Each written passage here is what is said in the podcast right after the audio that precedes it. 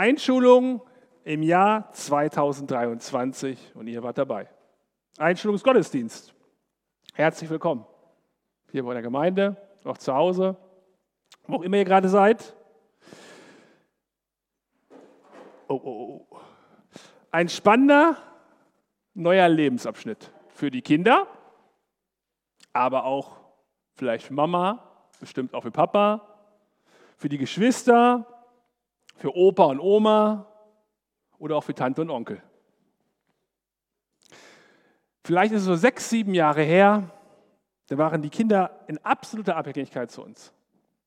Die konnten ja gar nichts alleine. Weder sprechen noch sich selbst drehen. Über jeden Dreher hat man sich ja gefreut wie Bolle. Der Junge kann sich oder das Mädchen kann sich jetzt drehen. Geschweige denn laufen. Eigentlich schreien war die einzige Kommunikation, die unsere Kinder so kannten mit uns. Nicht geschrien war Lob genug. Und jetzt? Jetzt werden die eingeschult. Und wir Eltern müssen als allererstes mit unseren Kindern eine wichtige, sehr wichtige Lektion lernen.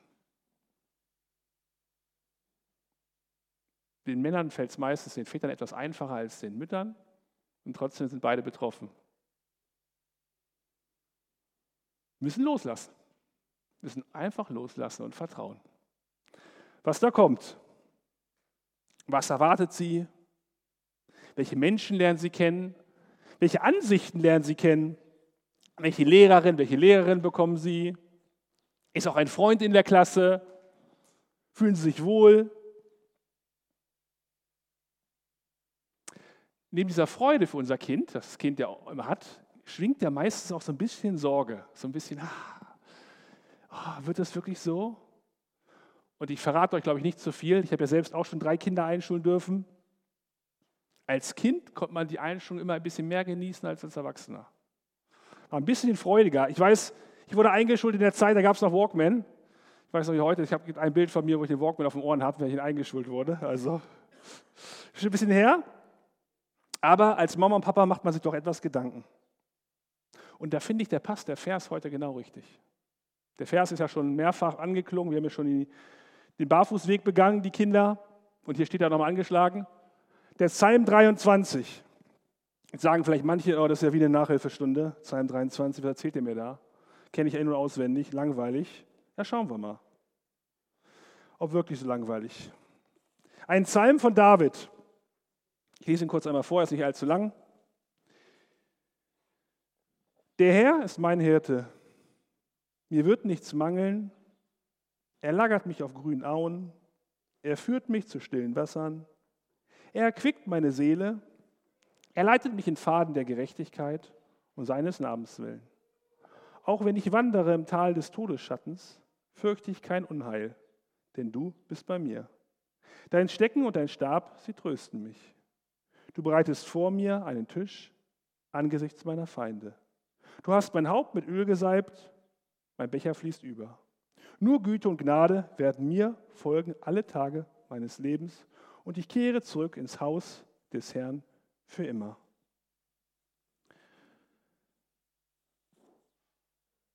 Ein ganz besonderer Psalm, geschrieben von König David. Und ich finde es so spannend, dass gerade Gott David dafür benutzt, um diesen Psalm zu schreiben. David kann es ja wirklich aus Erfahrung schreiben. Er hat einiges mit Gott erlebt, Höhen und Tiefen und das, was er da schreibt, was Gott ihm mitgibt, hat er nicht aus dem Internet erfahren, sondern wirklich selbst. Er lebt und durchlebt. Denn dieser Psalm ist eigentlich ein Bibelkurs. Ein Bibelkurs und auch ein Lebensweg, wo eine Planung inbegriffen ist. In meinem Beruf mache ich oft mit Kunden oder Unternehmern Zukunftspläne, Lebensplanung, wie kann man das, wie kann man hier und hier und noch noch was. Und hier macht Gott mit uns auch einen Ausblick und sagt uns auch, wie es gehen kann als Christ. Und wenn ich mit meinen Kunden spreche, muss ich ganz oft mit Annahmen arbeiten. Angenommen so und angenommen so und wir könnten so. Aber hier in diesem Psalm ist etwas anders. Es gibt eine wichtige Konstante in diesem Psalm. Dieser Psalm sagt bereits zu Beginn etwas ganz Wichtiges. Wir lesen nochmal. Der Herr ist mein Hirte. Es fällt auf. Da steht nicht, der Herr ist ein Hirte. Da steht nicht, der Herr ist der Hirte. Da steht, der Herr ist mein Hirte. Was heißt das? Es gibt drei Kinder auf dieser Welt, die zu mir Papa sagen können. Tom, Noah und Paulina. Warum? Das sind meine Kinder. Und wir haben eine Beziehung zueinander. Und manch einer denkt vielleicht jetzt, ah ja, komm, ja, stimmt, Einschulung, da muss ja wieder das kommen. Mit Jesus und Religion. Und manch einer macht es vielleicht auch, wie ich es in der Schule versucht habe, mit Sport und Religion noch was zu retten. Aber wisst ihr, das Thema Religion werden die Kinder noch sehr oft um die Ohren gefahren kriegen. Wenn sie eingeschult werden, wenn es losgeht, werden sie verschiedene Glaubensrichtungen kennenlernen. Den Agnostiker, es kann einen Gott geben, aber es ist weder rational noch zu erklären. Die Atheisten, na Gott, wer ist das? Die Pantheisten, die Welt hat sich selbst erschaffen. Oder Politisten, die sagen, ja gut, ein Gott, nein, es gibt viele Götter für alles Mögliche. Aber wir können unseren Kindern sagen, wir haben keine Religion. Wir haben keine Religion anzubieten. Wir haben einen echten, wahren Glauben. Und das bezeugt auch David. David, der diesen Psalm schreibt, bezeugt diesen einzig wahren Gott. Ein Gott, der sich nicht irren oder täuschen lassen kann. Wie gut, dass Gott sich nicht täuschen lassen kann. Wie schlimm wäre das? Sagt, Jan, ich habe mich vertan bei dir, tut mir leid. Ah, das war wirklich, hast du gut gemacht, aber die, die dunkle Ecke habe ich nicht gesehen. Er ist allmächtig. Und dieser allmächtige Gott, den dürfen wir auch erfahren in einer Heldentat von David. Nämlich die größte Heldentat von David, das war eigentlich, was war es? Und die Kinder fragen wir sofort, wissen alle Bescheid. David gegen Goliath natürlich. Dieser Riese, der da auftaucht und alles wie zu Schockstarre erstarrt. Und vielleicht habt ihr auch einmal Riesen im Leben oder Riesen können auftauchen und man sagt, es ist eigentlich nicht möglich, er ist so riesengroß, er ist unbezwingbar. Und die Zweifel kommen so hinter dem Rücken richtig hochgekrabbelt. So, ja, wirklich?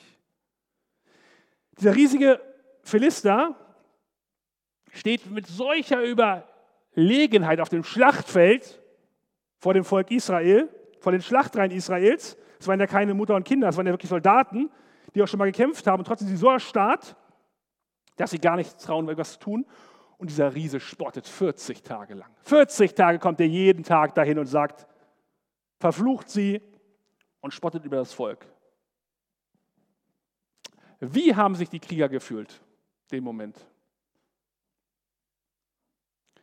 Bestimmt hatte der ein oder andere Krieger gedacht, ah, ich stehe auf der falschen Seite. Scheiße. Die haben den Krieger da, diese Riesenvie das Riesenviech da, und ich bin hier bei, bei König Saul, aber ich kann ja gar nichts tun. Ich, ich bin ja, das ist ja, das ist ja Selbstmord, was die vorhaben. Die haben diesen Philister und alle fürchten sich bei uns, alle. Selbst König Saul, der die Moral hochhalten sollte, hat Angst. Und es geht 40 Tage so. Nicht ein Tag, nicht zwei Tage, nicht drei. Länger als einen Monat. 40 Tage, jeden Tag kommt dieser Riese und lacht sich kaputt und sagt, was seid ihr für ein Volk? Schickt mir nur einen von euren Jungs, ich mach die, ich lass die, mach die fertig. Dann ist es erledigt für euch.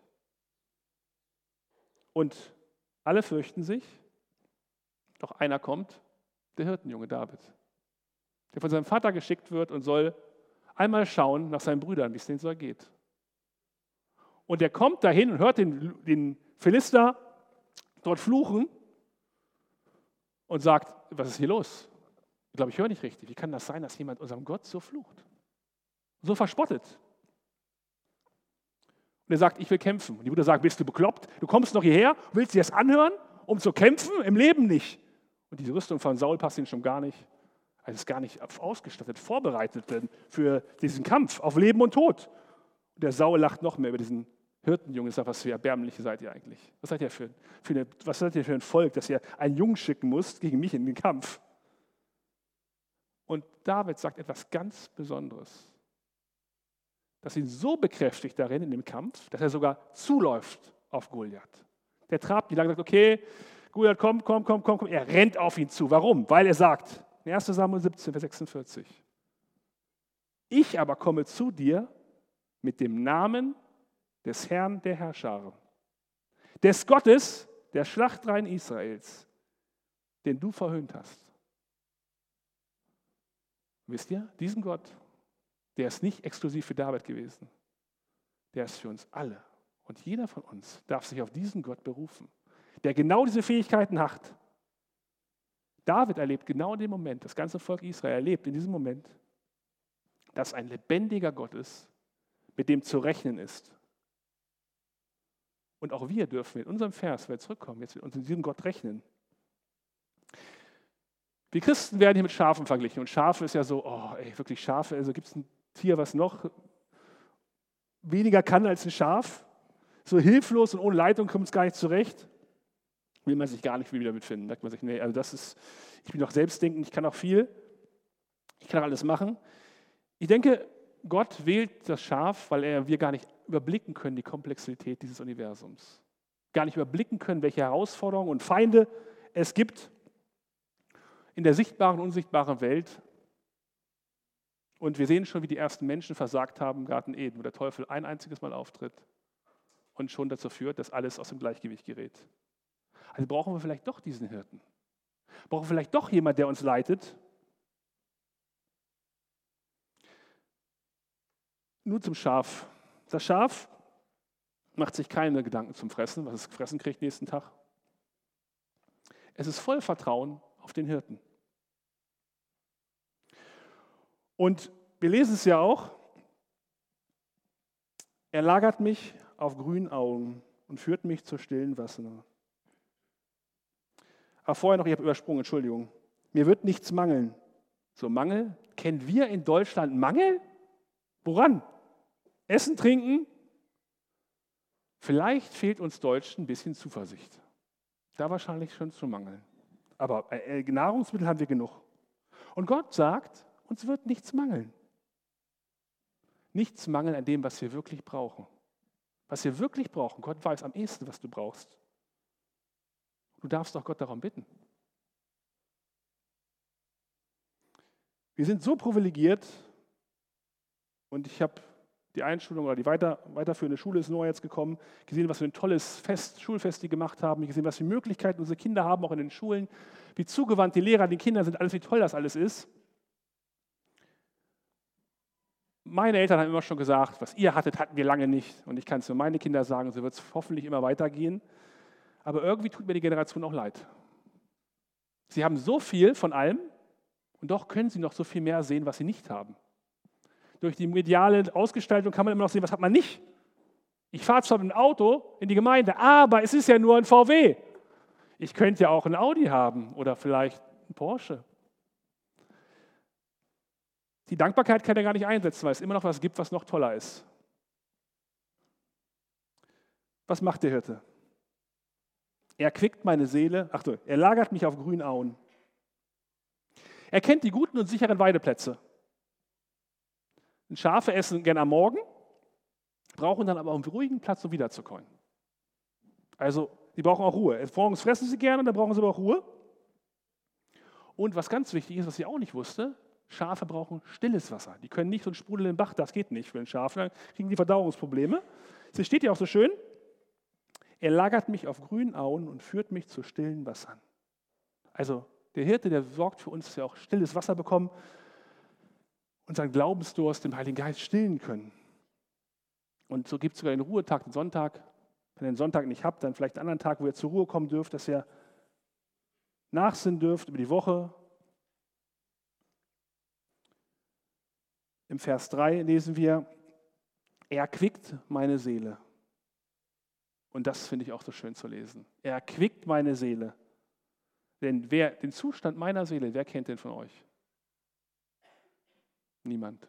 Vielleicht erkennt meine Frau am ehesten noch, Mensch, der liegt irgendwo Liegt es irgendwo, äh, läuft es irgendwo schief, aber im Großen und Ganzen kann ich mich so schön verstellen, dass keiner weiß, was wirklich los ist bei mir. Aber doch, Gott kennt sie ganz genau. Gott weiß ganz genau, was los ist. Und du kannst dich vor Menschen verstellen, wir können uns auch täuschen, aber Gott möchte sie erquicken und erbauen. Wie schön ist das zu lesen. Und genauso kennt er ja jedes Schaf, jeden Zustand des Schafes. Kein Kind, kein Mensch entgeht seinem Blick. Er hat jede Entwicklung im Blick. Er sorgt auch seelisch für uns. Und er will uns leiten im Leben. Und wenn wir so lesen, die ersten Verse, lesen wir ganz oft, der Herr ist mein Hirte, wird nichts mangeln, ja. Er lagert mich auf grünen Auen. Er führt mich zu stillen Wässern. Er erquickt mich meiner Seele. Er leitet mich in Pfade der Gerechtigkeit. Also er, er möchte agieren. Wenn wir uns leiten lassen, ist er gern bereit zu leiten und zu führen. Er drängt sich aber nicht auf.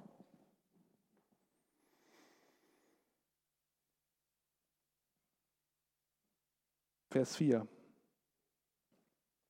sein Stecken und sein Stab.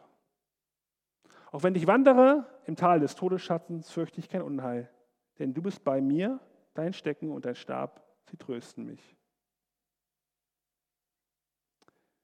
Da steht nicht, wenn ich in Herausforderung bin, wenn ich in Sorge bin, wenn ich in Nöten bin, wird mir alles nicht passieren. Der hört es dabei, der kümmert sich darum, sondern es steht, er tröstet mich. Es kann was passieren im Leben, auch als Christ. Bin weit davon entfernt zu sagen, nein, wenn du ein Kind Gottes bist, wird dir das Leben nur noch auf rosa Wolken. Du wirst nur noch hier vorne die letzte Stufe sehen, wenn über den, auf den Wolken schweben und alles wird glatt laufen. Garantiert nicht. Auch bei euren Kindern nicht. Auch in der Schule nicht. Wird es immer eine Situation geben, wo sie in Anfechtung stehen, vielleicht in Krisen stehen. Und Gott ist der Gott, der gute Hirte bei uns und hilft uns in guten und schlechten Momenten. Er tröstet uns und sein Stecken und Stab beschützen uns auch vor Schlimmsten. Du bereitest vor mir einen Tisch angesichts meiner Feinde. Du hast mein Haupt mit Öl gesalbt, mein Becher fließt über. Was sind die größten Feinde für uns? Die größten Feinde für uns sind wohl mit Abstand die Sünde und auch der, der dahinter steckt, der Teufel und sein Reich. Aber Gott hilft uns auch in dieser Welt zurechtzukommen. Das gilt natürlich auch für unsere Kinder, die zurechtkommen müssen in dieser Welt. Die sich natürlich auch verändert hat. Wir sehen, welche Strömungen neu da sind und wo fängt man an. Wenn man eine Nation verändern möchte, bei den Kindern, natürlich. Die Kinder müssen sich mit ganz anderen Themen auseinandersetzen als wir vielleicht noch. Und wir als Erwachsene können vielleicht argumentativ viel besser agieren als unsere Kinder. Unsere Kinder wissen es von zu Hause, sie kennen es aus der Bibel, aber wie sollen sie denn gegen eine Lehrkraft oder ein Thema angehen? Da leiden sie Hilfe, bekommen sie Hilfe auch da. Gott hilft uns in dieser Welt zu bestehen. Und der Hirte hat zwei Töpfe. Einmal einen Öltopf zum Reinigen der Wunden. Wenn Schafe doch mal irgendwo hintreten, wo sie hintreten sollten, wenn sie nicht ganz gehört haben, dann kann er diese Wunde reinigen und desinfizieren. Und natürlich das Wasser, um zu trinken um Durst zu löschen.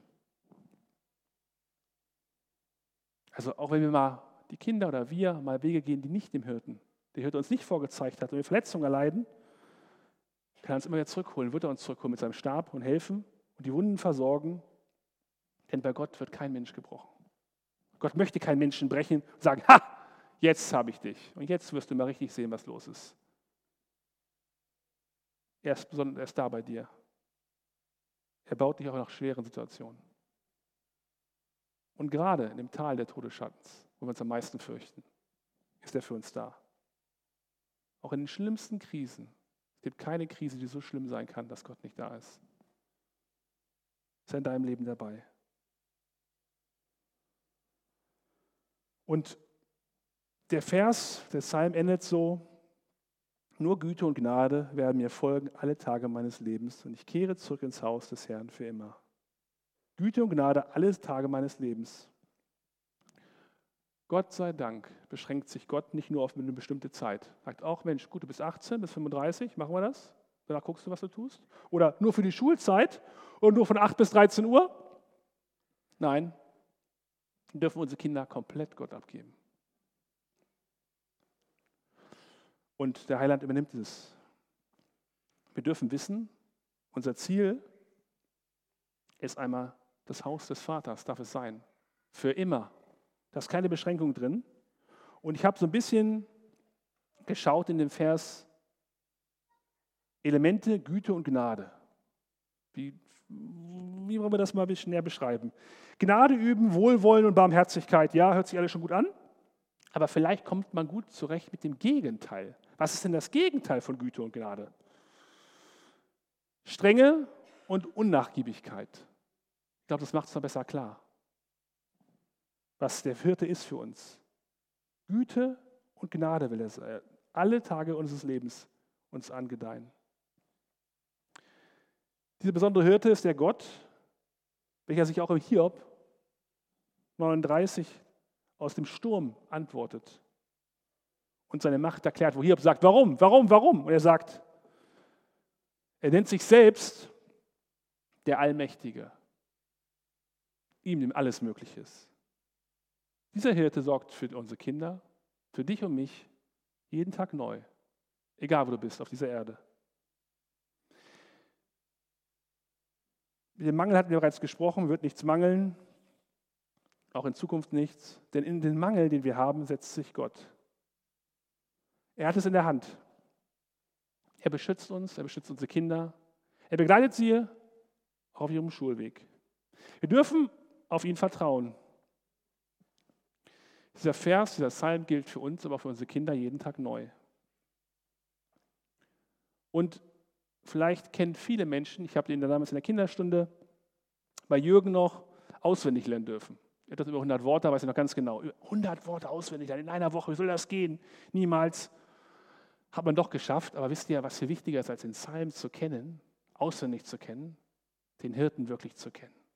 Den Psalm können alle sich auswendig lernen, wie sie wollen. Aber du musst den Hirten kennen. Und wenn das noch nicht klar ist für dich, wenn du sagst, ja, ja, ja, ich weiß, ja, ja, ja, mach ich, mach ich, mach ich, irgendwann wird es passieren. Der gute Hirte wartet auf dich. Lass dich einschulen in die Lebensschule Gottes und komm in die, in die Herde des einzig wahren Hirten.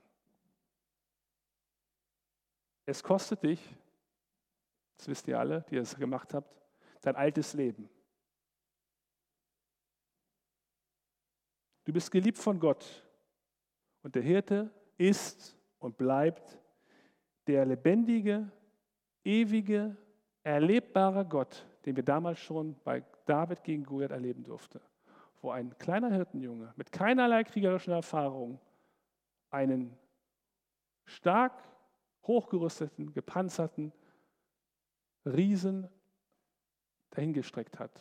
Weil hier eine Panzerung, hier oben in der Stirn, ein bisschen was gefehlt hat hat Gott ihm diesen Sieg geschenkt. Und ich kenne nicht eure Lebenssituation. Ich weiß nicht, was für Riesen ihr habt, wo ihr Herausforderungen habt, wo euch der Todesschatten ist, weiß ich alles nicht. Ich kenne eure seelische Situation nicht. Aber ich kann euch sagen, es gibt einen, den kann man das alles immer wieder neu geben. Und manchmal steht es wie so ein Bergfall und sagt, das kann nicht sein. Gott ist erlebbar. Gott ist erfahrbar. Und gerade Kinder möchten das immer wissen. Ja, wo ist denn jetzt Gott? Zeig doch mal. Gott lässt sich erfahren. Individuell, für jeden anders, jeder unterschiedlich. Und wenn du ein Schaf Gottes bist, dann kennst du seine Stimme. Denn Schafe habe ich schon mal erzählt, in anderen Predigt, das wisst ihr auch, dass Schafe ihren Hirten erkennen an der Stimme. Man könnte also mehrere Herden zusammenstellen. Der Hirte ruft seine Schafe und sie kommen raus aus dem Ganzen. Wenn du die Stimme des Hirten noch nicht kennst, sage ich dir, mach es heute klar. Mach das für dich heute klar. Wir wissen nicht, was morgen ist. Du kannst dich an Andi wenden oder an Leitung oder mich, wie auch immer. Du sagst, ich habe noch Fragen, ich weiß nicht, wie es gehen soll mach das für dich klar, weil der Psalm sagt so viel. Das ist jetzt für die Kinder gedacht, die eingeschult wurden, die weiterkommen natürlich auch, aber auch für die Eltern, für jeden Einzelnen, der sagt, ich bin im Leben gerade und ich brauche jeden Tag neu den guten Hirten. Es wäre vermessen, ohne den guten Hirten durch, den Tal, durch das Tal des Todes zu gehen oder ähnliche Schritte zu gehen, egal wohin du gehst. Das wollte ich heute mitgeben in die Predigt. Und für die Eltern viel Mut, dass die Schule gut wird, dass sie gute Zeit haben, dass die Kinder unter dem Schutz des Allmächtigen stehen.